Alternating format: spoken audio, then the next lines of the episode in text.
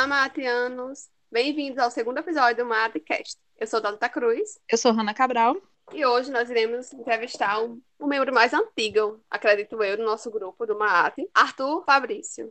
Arthur, se apresenta um pouco, fale pra gente sua experiência acadêmica. Quais foram seus interesses, porque você se interessou especificamente pelo Egito. Boa tarde ou boa noite, não sei exatamente em que momento os caros ouvintes vão estar escutando esse programa. Como as meninas disseram, meu nome é Arthur Fabrício. Atualmente eu faço doutorado pela UFRN, sob orientação da professora Márcia Vasques, a coordenadora do nosso projeto MAAT, coordenadora deste podcast. É, não sei se eu sou o membro mais antigo, não. Acho que eu divido esse posto com alguns dos outros é, membros, talvez mais um ou mais dois. Mas sim, eu sou da primeira geração de orientandos da professora Márcia. Eu ingressei em História na modalidade licenciatura em 2009 e ao longo da minha trajetória no curso, eu participei de alguns projetos de iniciação científica sob a orientação da professora Márcia. De lá, terminando o curso, já emendei direto com a, o mestrado e defendi em 2016 a dissertação intitulada O Complexo de Culto Real de Ramsés III, Espaço e Memória na Vigésima Dinastia do Antigo Egito, também sou servidor público federal, trabalho na biblioteca central da UFRN, especificamente no setor de compras, onde passam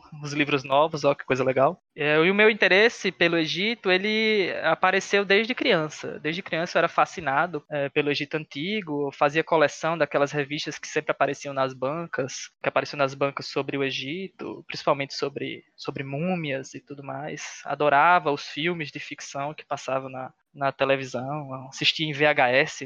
Então meu interesse começou aí. Quando eu entrei no curso de história, eu não pensei duas vezes. Logo no primeiro ano de curso já me decidi que ia continuar meus estudos e aprofundar os meus estudos em direção a, ao Egito Antigo. E de lá para cá temos uma relação aí, o Egito e eu, eu e o Egito. Legal, isso me lembra muito também como eu me interessei pela antiguidade, não apenas pelo Egito, que também foi, eu acredito, por uma, não sei você, mas no meu foi uma National Geographic que vinha com um mapa do Egito, explicando o que era Alto e Baixo Egito, com todas as dinastias. Era muito legal, ficava pendurado no, no meu quarto. Interessante como a gente tem essas lembranças que motivam a gente a, a seguir em frente com algumas partes da nossa carreira acadêmica.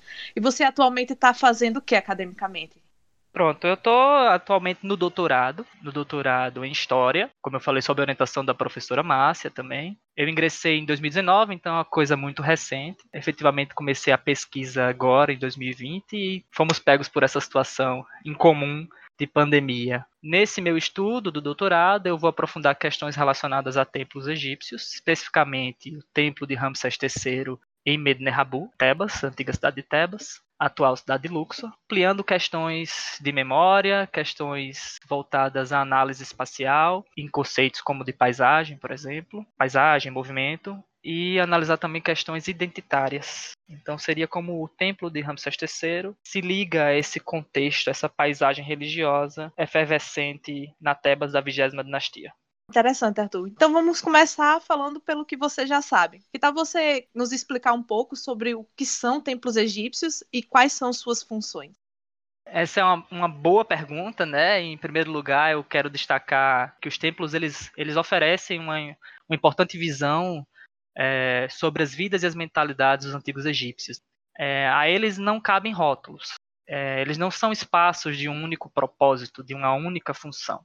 Eu espero que essa minha fala aqui no programa, que ela contribua para dar conta minimamente dessa complexidade. Eles foram descritos como mansões dos deuses, foram descritos como modelo do próprio Egito e do universo, é, como pontos focais do culto egípcio, portais para o divino, ou mesmo como ilhas é, de ordem em meio ao oceano cósmico do caos. Né? É, no entanto, esses templos eles nunca funcionaram exclusivamente como qualquer uma dessas coisas os templos eles eram potencialmente todas essas coisas e muito mais. Alguns templos eles serviam primariamente enquanto casa para, para os deuses, como local do seu habitar, e outros eram monumentos mortuários construídos para servir ao espírito de um rei morto, garantindo conforto e controle na sua pós-vida. Ainda, outros templos eles serviam a diferentes propósitos. Alguns serviam como fortalezas, como centros administrativos, ou como locais de expressões de propagandas, ou de asilo real, um espaço em que o rei se sentisse seguro para é, visitar algumas cidades. Ele é um espaço para atividades culticas especializadas. certo? Para rituais específicos que ali ocorriam. É, mas a sua decoração, a sua arquitetura também comunicavam determinados sentidos aos, aos observadores que nós hoje poderíamos conceituar como propaganda política, né? É, eles comunicavam sentidos, ideias sobre o cosmo, sobre a ordenação do mundo, bem como dos mitos em geral e das narrativas conectadas a templos particulares. Esses templos eles sofreram alteração com o passar do tempo e eles é, vão se tornando maiores e mais complexos. Embora a partir do Reino Novo eles tenham chegado no que a gente chama geralmente de um padrão axial. Embora seja um padrão, é, ele não é necessariamente seguido, e a gente não vê no Egito dois templos que sejam realmente idênticos. Há sempre algo de diferente, há sempre algo de inovador. Olha só, Hannah e Thalita, existem vários tipos de templos no Egito. Você poderia dizer quais são esses tipos, então? Ah, sim, perfeitamente. É, os dois mais importantes é, são aqueles que foram chamados de templos culticos e os templos mortuários os templos de culto, eles eram lugares em que um deus ou deuses residiam e onde atividades culticas, ritualísticas, elas aconteciam. Já os templos mortuários, eles eram versões voltadas principalmente à realeza, ao atual rei, pensando em seu presente, eles eram construídos em vida durante o reinado do faraó, e pensando também na manutenção do seu status quo na pós-vida, ou seja, era pensado para prover oferendas para o rei morto, garantindo a sua sobrevivência e o seu bem-estar após a morte. No interior dos complexos templários estavam os santuários, a tesouraria, é, escritórios, palácios, abatedouros, escolas. Eram espaços voltados à religião, sim, mas também à economia e ao comércio, bem como à ciência e o saber. Ele era uma interface entre as esferas divina e humana, servia de local para a reencenação de dramas e de rituais simbólicos. Esse templo, enquanto casa divina, enquanto casa dos deuses, eram neles que essas, essas figuras, essas imagens eram, eram vestidos, eram alimentados, a eles eram comunicados que a ordem e a justiça estavam sendo preservadas por meio de rituais performados pelo faraó e pelos sacerdotes. E em retorno, essas divindades concediam a prosperidade e a vida ao Egito e aos seus habitantes, bem como vitória ao próprio faraó em batalhas que viriam, que estavam por vir, contra os povos estrangeiros.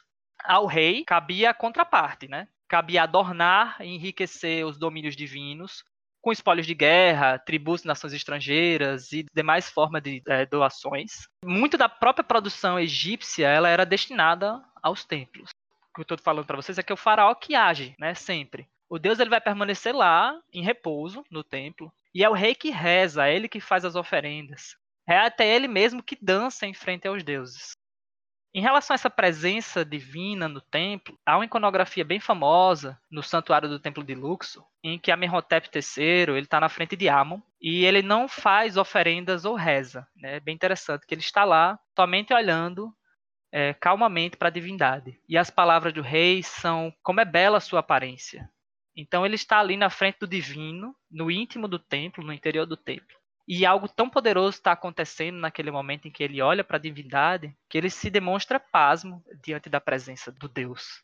Então esse templo ele serve como a casa terrena da divindade e ele deveria ser convencido e encorajado a ficar ali, naquele recinto, por toda a eternidade. Quando bem estabelecido é, no templo é, que o faraó construiu, seja no seu templo mortuário ou mesmo no templo estatal, no templo cultico, a divindade então devolve ao Egito boas coisas, como o sopro da vida, a respiração, felicidade, tem um egiptólogo, foi professor, é professor emérito da Universidade de Basel, o Eric Ornug, é, que ele vai afirmar que os bens materiais apresentados às divindades seriam, na verdade, um gesto de gratidão dos egípcios aos deuses pela presença deles nos templos e no próprio Egito. Ou seja, como você está no meu templo e eu quero convencer você a ficar aqui, a, a fazer morada, fazer dessa, desse templo sua residência, eu vou lhe agradecer fazendo libações, eu vou lhe agradecer apresentando essas, essas dádivas. Os templos eram também instituições oficiais que serviam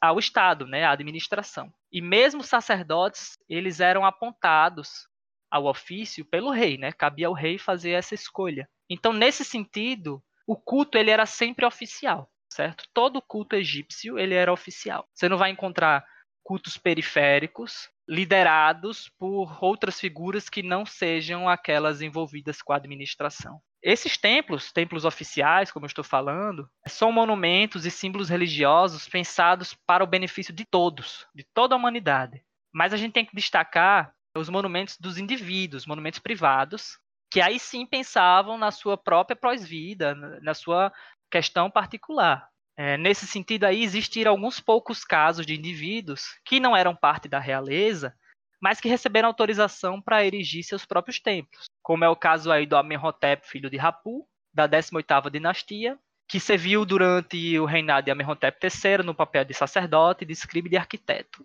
Ele vai receber autorização para construir seu templo nas proximidades do templo de Amenhotep III, ali na margem oeste tebana. Havia essa possibilidade também, embora fosse mais, mais raro de acontecer.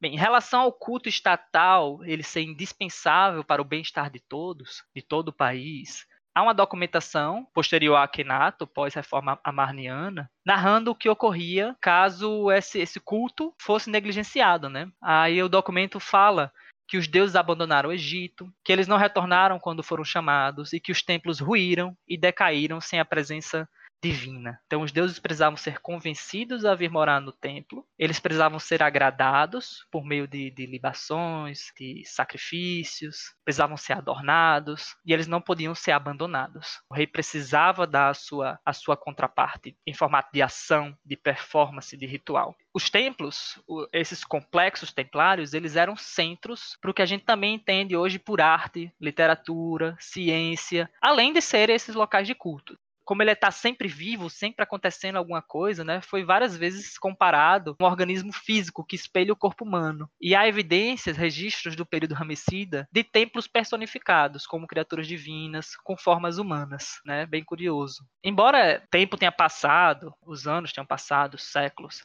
e a condição de preservação de vários templos não seja ideal, eles permaneceram e permanecem enquanto símbolo do poder e da eternidade egípcia. E eles foram construídos em pedra, em sua maioria, para durar. Há sempre o discurso de eternização nas iconografias, nos, nos documentos. Há uma vontade pelo eterno, né? E o templo faz parte dessa ação para se eternizar, então, de certa maneira, eu quero ecoar a opinião de outros colegas que dizem que o templo egípcio era a fonte de poder pelo qual toda a sociedade egípcia funcionava. Concordo. Eu acho que, de alguma maneira, é, tudo parecia passar por ele, pelo templo ouvindo agora você falando, eu fiquei com uma dúvida. Você falou que os templos eles são eram grandes instituições, na verdade. Uhum. Nesse caso, a gente poderia dizer que eles eram independentes de alguma forma, ou não? Eles dependiam do Estado, de uma forma geral. É, os templos sempre dependiam do Estado, né? Os templos eram sempre oficiais, o culto era sempre oficial porque eles estavam sempre vinculados à burocracia estatal, desde seu início, desde seu início. Por exemplo, os templos da região tebana, eles faziam parte do que nós chamamos de domínio de Amon. Então estavam todos vinculados a essa lógica da divindade principal tebana, que era Amon-Re. Então, nesse sentido, cada cidade vai ter a sua,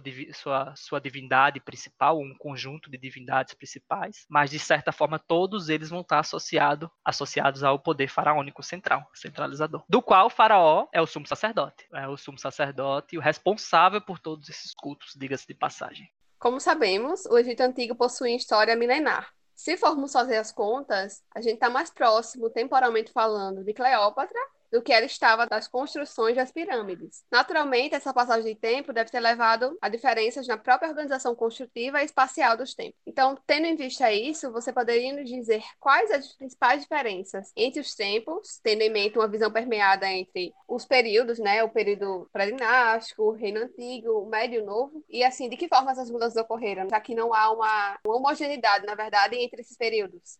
Bem, essa é uma excelente pergunta, né? Se nós partirmos do período faraônico, é, digamos, do Reino Novo, em que os templos faziam parte dessa paisagem religiosa, na maioria das cidades, e chegarmos, recuarmos, né, chegarmos ao período proto-histórico, torna-se cada vez mais difícil identificar estruturas desse tipo a partir da arquitetura e da cultura material encontrada. A partir dessas fontes escassas, abrem-se algumas questões sobre a própria natureza do sagrado, né? O que seria o sagrado, o que é que o sagrado significava para essa sociedade neste recuado período de tempo. Um exemplo de estrutura muito antiga é a do sítio de Nabta Playa, no deserto do Saara, a 100 quilômetros a oeste de Abu Simbel.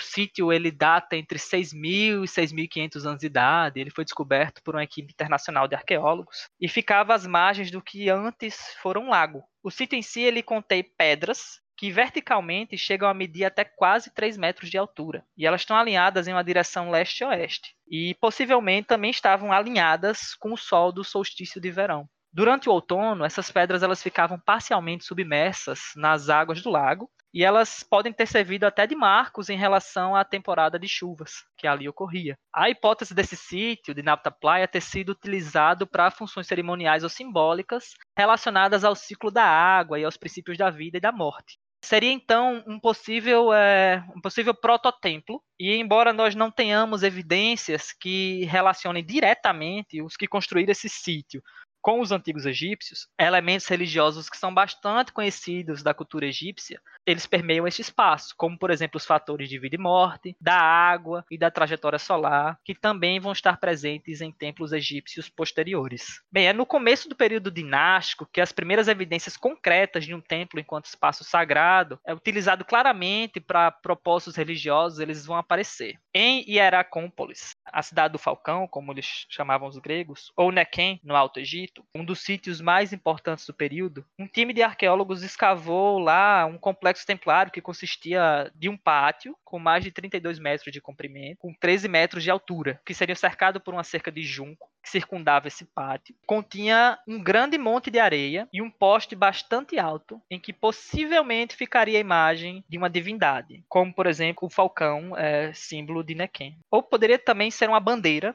né, que simbolizava e significava a presença da divindade naquele espaço. Bem, como parte desse complexo, ao norte, ficava o acesso ao recinto e algumas pequenas construções retangulares, que possivelmente eram oficinas relacionadas à manutenção do culto que ali existia. Enquanto ao sul do complexo ficava o santuário propriamente dito. E ele era fronteado por grandes pilares de madeira. A estrutura desses pilares subia até uma altura de 12 metros. Pilares muito, muito altos. Uma curiosidade em relação ao teto dessa estrutura, né? Ele era uma estrutura curva, né? uma estrutura curva, maior na frente e menor atrás. Possivelmente pode ter alguma relação com templos egípcios posteriores, cujo nível do piso ele, ele se modificava gradualmente quanto mais a gente se aproximava dos santuários internos, né? Então essa diferença. Em Buto, né, no Delta, no que pode ser visto como a contraparte de, de Nequem à época, descobriu-se evidências de um tipo diferente de estrutura,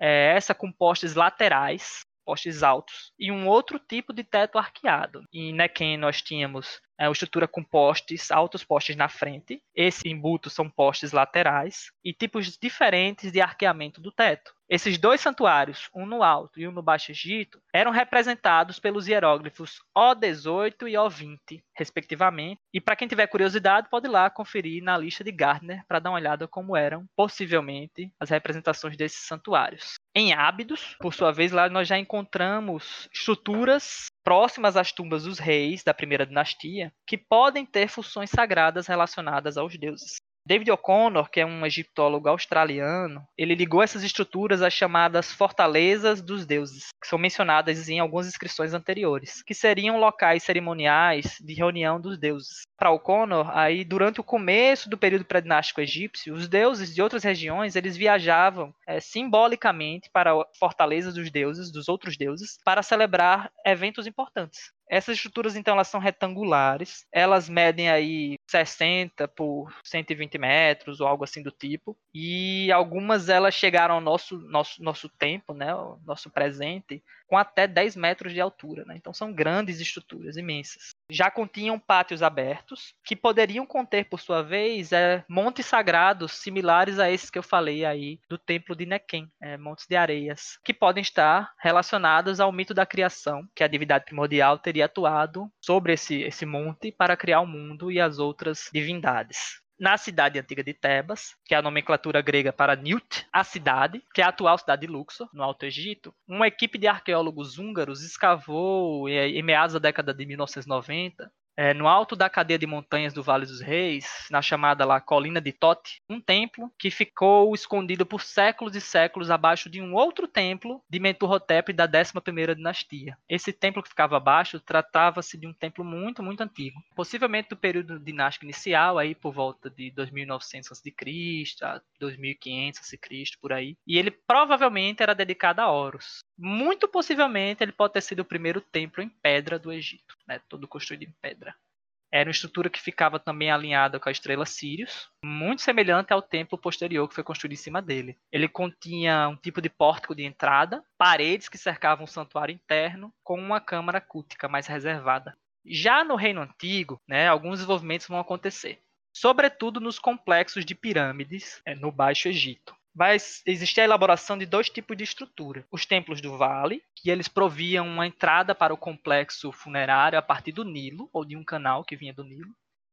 E era conectado por uma longa passarela murada a uma segunda estrutura, que seria aí sim o templo mortuário, onde sacrifícios e outros rituais eram realizados em função daquele rei morto. Inicialmente, esses primeiros templos mortuários eles eram localizados nas faces norte ou sul da pirâmide, orientados nessa direção. Os complexos de pirâmides posteriores a quarta dinastia em diante, vão passar a posicionar esses templos na face leste da estrutura, em um eixo aí leste-oeste, né? Que vai ser a orientação da maioria dos templos posteriores. Leste, onde o sol nasce, e oeste, onde o sol se põe. Então tem tudo a ver com a dinâmica da barca solar. Quanto a esse plano arquitetônico, no templo de Kefren, ele já estava bastante estabelecido desses templos. É, havia um hall de entrada, seguido por um, um pátio amplo, colunado, que dava acesso à parte interna do templo aos santuários e aos nichos para as estátuas reais, bem como acesso às câmaras de armazenamento. Todas essas estruturas que eu estou falando, elas vão aparecer em templos posteriores. Né? Você percebe aí já uma, uma diferenciação dessas estruturas, né? uma evolução dessas estruturas, elas vão ficando cada vez mais complexas. Comparado aos templos do pré-dinástico, então, a gente pode perceber essa mudança. Né? Eles vão ganhando elementos que não apareceram em templos que eu mencionei anteriormente. São templos que são, são realmente diferentes. Houve alguma mudança no meio do caminho, que mudou também a forma de se construir. Falando ainda do reino antigo, há uma variação nos templos anexos às pirâmides, principalmente os dos reis da quinta dinastia. É, eles vão construir os chamados templos solares, lá na necrópole de Mênfis. Eles serviam para estabelecer um culto eterno para o rei no domínio do disco solar. Embora a gente conheça várias dessas estruturas, apenas a de em Abu Ghurab, ela é ainda reconhecível em termos de preservação. O complexo em si ele vai seguir a mesma lógica do, dos templos das pirâmides, com o Templo do Vale conectado à estrutura principal por uma passarela, mas o foco dessa estrutura era um monumento em forma de obelisco, não uma pirâmide, mas um monumento em forma de obelisco. O obelisco sim, né, com topo piramidal. E havia também algumas outras salas anexas. Ainda existem outros templos, né, que estão mais afastados do controle faraônico mais rígido, que eles foram construídos em, em cidades que tinham seus cultos provinciais. De acordo com alguns egiptólogos, esses templos mais à parte, né, seriam mais ou menos becos sem saída num desenvolvimento templário que ocorria até então. Por quê? Porque eles não foram construídos seguindo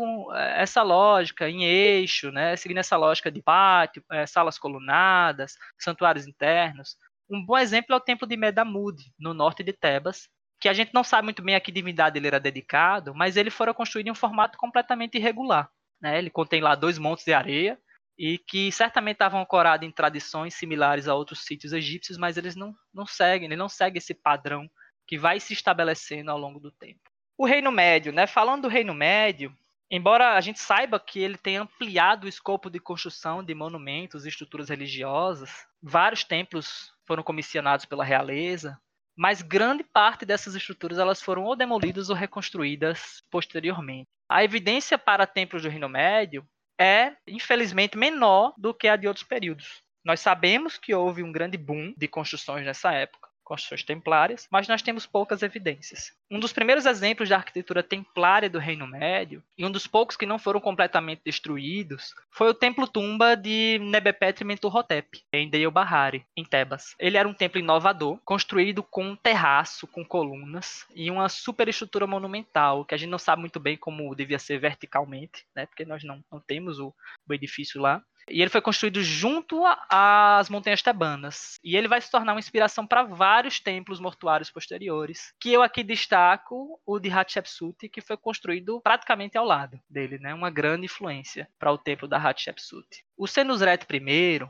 o segundo rei da 12ª dinastia, ele foi o primeiro monarca a ter um programa de construções extenso. Ele erigiu templos do Delta Elefantina.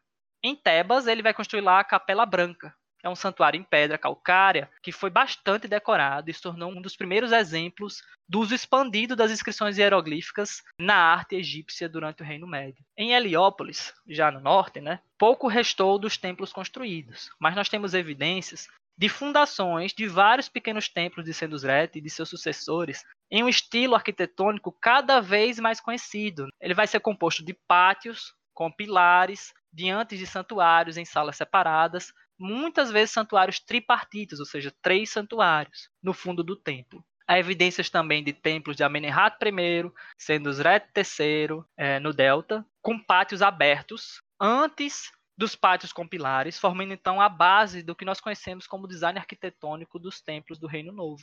E nós devemos destacar as, as, inovações da época, né, que são justamente, é justamente a construção extensiva em pedra, né, a utilização desse material por questões de durabilidade, e a simetria arquitetônica, né? a questão da proporção dos templos.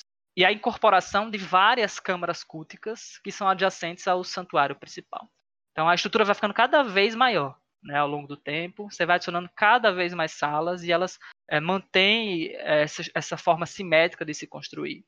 Nessa época, a gente também sabe que houve desenvolvimento e a popularização dos pilones, são aquelas torres duplas que ficavam à entrada do complexo. Né? E são a fachada mais exterior do templo, que muitas vezes é a parte mais reconhecível do templo, né? aquelas grandes iconografias impactantes. No Reino Novo, é, foi graças à política expansionista, à política externa egípcia, e graças ao seu poderio econômico e militar, que a administração pôde construir vários novos templos, além de embelezar os templos que já existiam. Havia em cada faraó o desejo de superar os seus antecessores algo que o Eric Ornung ele já conceituava como extensão do existente, né, o desejo da extensão do existente. Não apenas na, apenas na questão da construção dos próprios templos régios, mas também no desenvolvimento dos templos estatais, dos principais centros culticos do Egito. Por exemplo, Karnak. Karnak vai ser expandida aí por vários reis, vários e vários reis, pátios e pátios, pilones e pilones, até aí o período greco-romano. Né? É justamente essa questão de estender o existente, estender aquilo que existe. O ápice dessa construção de templos ela ocorre durante o reinado de Amenhotep III, da 18ª dinastia, e do Ramsés II, da 19ª. Os templos eles eram custosos, tanto em materiais quanto em mão de obra. Eles eram construídos quase inteiramente em pedra nessa época. Pedras e com elementos preciosos também. E eles demandavam, então, o mínimo de estabilidade social e econômica para que eles fossem realizados a contento.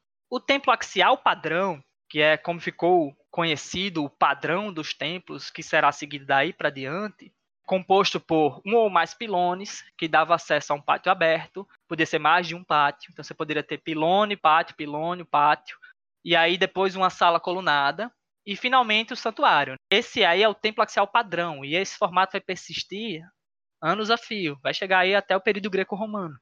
Esse padrão arquitetônico ele vigorou não apenas nos chamados templos divinos, mas também nos templos mortuários ou memoriais. O templo passou a ser uma instituição descolada das tumbas. No contexto tebano, as tumbas dos reis eram escavadas no Vale dos Reis, enquanto os templos ficavam antes dessa cadeia montanhosa, mais próximos da faixa de plantação. Embora esses templos egípcios mortuários, as mansões de milhões de anos, pretendiam-se como um habitat, um local de culto para a eternidade, a gente sabe que vários templos sucumbiram perante o desuso e a reutilização de materiais, né?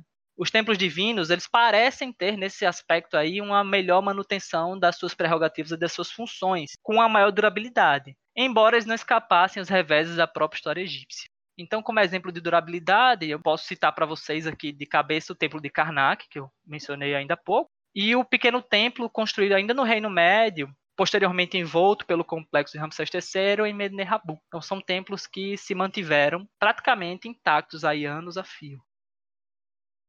Então, nesse contexto construtivo, Arthur, qual reinado você destacaria? Nós podemos destacar ainda em relação ao Reino Novo, o reinado de Ramsés II como um dos mais importantes. porque a ele foram creditários vários e vários templos construídos ou reformados, e ele é possivelmente o recordista nesses aspectos de construção. É, aí eu destaco a construção do Ramesseu, né, o templo dele no oeste tebano, o seu templo de Abu Simbel, as construções em Karnak e diversos outros templos espalhados pelo Egito. Até hoje ainda é comum para arqueólogos egípcios encontrarem estátuas colossais de Ramsés II na areia, né, aparecendo. Esse tipo de estátua os egípcios vão chamar até de Ramsés, convencionaram chamar dessa maneira. Tamanha a importância desse rei e das suas atividades construtivas. Arthur, dentre os templos que você exemplificou, nós ficamos curiosos com relação ao que você chamou de templos mortuários. Nós sabemos que essa denominação ela tem sofrido uma certa alteração, sendo substituído, por exemplo, como templos de milhões de anos. Você poderia explicar por que ocorreu essa mudança e para que eles serviam especificamente, como eles eram utilizados? Vários acadêmicos sentem que a divisão entre templos mortuários e divinos é uma divisão meio falsa, né? Eles argumentam que as funções e características simbólicas de todos os templos egípcios eles eram variados, elas eram variadas e muito emaranhadas para permitir esse tipo de distinção. Os templos eles eram tratados como hut, mansão, né? Que era o termo mais comum egípcio para todo tipo de templo. É, se levarmos em consideração que os reis egípcios tornavam-se deuses na pós-vida, distinções entre divinos e mortuários, eles parecem se perder, né, em conceitos que de fato eles, eles se imbricam, né? Templos divinos, por vezes, têm significados mortuários. E os templos mortuários, muitas vezes, possuem associação divina. No entanto, egiptólogos como, por exemplo, Richard Wilkes, alertam que essa divisão conceitual já está muito arraigada no pensamento, né? E fica difícil de ser repensada facilmente. Então tem que ter todo um trabalho de discussão acadêmica e de insistência também nas nomenclaturas para que outras nomenclaturas peguem, né? Os próprios egípcios, de alguma maneira, eles se valiam de divisões ao se referirem aos templos divinos como mansões dos deuses e aos templos mortuários como mansões de milhões de anos, com uma possível alusão aí ao desejo de continuidade do culto ao faraó morto. Essa discussão dos nomes relevantes dos templos, ela já perdura muito, muito tempo, principalmente na egiptologia alemã. Os templos do oeste da antiga Tebas são usualmente chamados por templo de milhões de anos. A primeira aparição desse termo, no plural, templos de milhões de anos, data do Reino Médio, aí de Amenemhat III, da 12ª dinastia, e no singular, há uma inscrição da 13ª dinastia, aí do segundo período intermediário, aplicada a um templo real tebano do, do rei Sebekotep IV. Amenhotep I e Tutmés I são, até onde nós sabemos, os primeiros a construírem seus templos na margem oeste, inaugurando o costume de separar a tumba do templo na região. O Amenhotep, cuja localização original da tumba até hoje é meio incerta, teria construído um templo para si e para Armose Nefertari, sua rainha, ao sul de Drabuel-Naga. Hoje, virtualmente nada restou desse templo nomeado Templo Hut de Jezer Carré. Quanto a Tutmés I, o seu templo era chamado de Templo, o Hut, de Aakeper Carré. E aí nós temos já evidência das primeiras utilizações da nomenclatura mansão, o Hut, para descrever esse tipo de recinto na região. A primeira ocorrência do termo templo de milhões de anos, aplicada a um templo real no oeste de Tebas, ele foi encontrado em uma estátua do reinado de Tutmés III. Daí em diante, passou-se a ser comum nomear os templos dessa maneira, usualmente combinando aí o prenome real, como verificado nesses templos aí do Amenhotep I, do, do Tutmés I, e essa é uma fórmula bastante utilizada durante o período Ramessida, para os templos tebanos de milhões de anos. Em outros templos, nós vamos verificar a utilização majoritária do nome ao invés do prenome dos reis. Quanto ao caráter funerário ou mortuário dos templos, ele está expresso no termo Hut K, ou seja, templo K, que também é utilizado para espaços funerários de períodos anteriores. Esse tipo de templo ele era preparado para suprir as necessidades do reino após vida, além dele estar localizado aí no oeste tebano, associado com a necrópolis, com os mortos, uma vez que o próprio Sol, logo a barca solar de Re, se punha, ou seja, morria naquela direção, por trás das montanhas do Vale dos Reis, por vezes associados aos próprios templos em seu leixo leste e oeste. Né? A arquitetura de, desse templo era desenhada de tal maneira para que o Sol passasse no eixo central, formando um símbolo similar ao hieróglifo Arquette. O N27 de Garner aí para quem tiver curiosidade, que é o símbolo para o horizonte. Por outro lado, os templos do oeste tebano, eles não detinham somente a prerrogativa funerária. Ora, vamos lá, o rei poderia ter inclusive vários templos de milhões de anos, em outros centros culticos ao longo do Egito. Você poderia ter, por exemplo, um templo em Mênfis, você poderia ter um templo em Ábidos, você poderia ter um templo, enfim, diversas outras localidades. Por quê? Porque a tumba não estava mais diretamente conectada ao templo. A partir do momento em que templo e tumba não são umbilicalmente ligados, você tem essa possibilidade de construir vários templos ditos mortuários ao longo de todo o Egito. A própria frase milhões de anos, ela era utilizada em outros contextos, não somente associada associada ao templo. Por exemplo, os reis desejavam para si e para seus sucessores reinados de milhões de anos. Então a gente vê a aplicação dessa terminologia em outros locais que não são necessariamente templos. Outra característica aí dos templos mortuários, ou desses templos de milhões de anos, é a ênfase no rei que fundou aquele recinto, somado à principal divindade local. Vamos lá, no caso do Ramsés III, por exemplo, há uma fusão em várias situações do próprio rei com a figura de Amon-Re como revelado no próprio nome do templo daquele faraó. Ou seja, Ramsés III se fundia de alguma maneira e fundia o nome do seu templo associado com Amon-Re. Então não era só o templo do Ramsés III, mas era o templo do Ramsés III e do Amon-Re. Ainda sobre essa característica funerária dos templos, tem a questão da posição na necrópole tebana. Ela não é o elemento definidor de uma função exclusivamente mortuária. Nós lembramos que a fundação de um templo desse porte, ela inicia logo do momento da ascensão do novo rei. E ele deveria passar a funcionar a estrutura toda bem antes da morte do rei. O templo também era para ser utilizado em vida, né? Como eu falei para vocês, ele, ele também é uma sede administrativa, sede de saberes, né? dos rituais, de artesãos, enfim, de vários profissionais que trabalham, né? E vivem ali no entorno daqueles templos, daqueles locais. O templo de Ramsés III, por exemplo, nós acreditamos que ele passou a funcionar aí por volta do ano 12. Há inclusive duas estelas marcadas aí do ano 12 na, no templo que estão lá como marcas de, desse feito. Embora o culto funerário ele não seja o único elo de ligação entre todos os templos de milhões de anos, nós sabemos que todos eles eram dedicados ao rei que fundava o recinto. Sendo assim, alguns especialistas geraram uma designação alternativa de templos memoriais, foram adotados aí por alguns que preferem a utilização desse termo por motivos de caracterização comum entre os templos, forma de facilitar a caracterização e a, e a identificação uh, dos templos que estão sendo tratados. Os templos fundados durante o Reino Novo, principalmente durante o período Ramessida, eles passam a seguir uma fórmula para nomear esse tipo de estrutura. É, vejamos o exemplo do templo de Mederabu de Ramsés III que eu mencionei ainda há pouco. Ele era nomeado o templo Hut de Uzermaat Re Meriamun. Amate de ré é forte, amado de Amon. Seria o Ramsés III, né? Unido com a eternidade na casa de Amon e no oeste de Tebas. Tebas aí como Newt, seria a cidade. Ou seja, nós temos o templo, que é o primeiro elemento, o prenome do rei, seria o segundo elemento, uma frase pelo qual o templo ficava conhecido, que era uma prática que ficou em voga aí até o final da vigésima dinastia,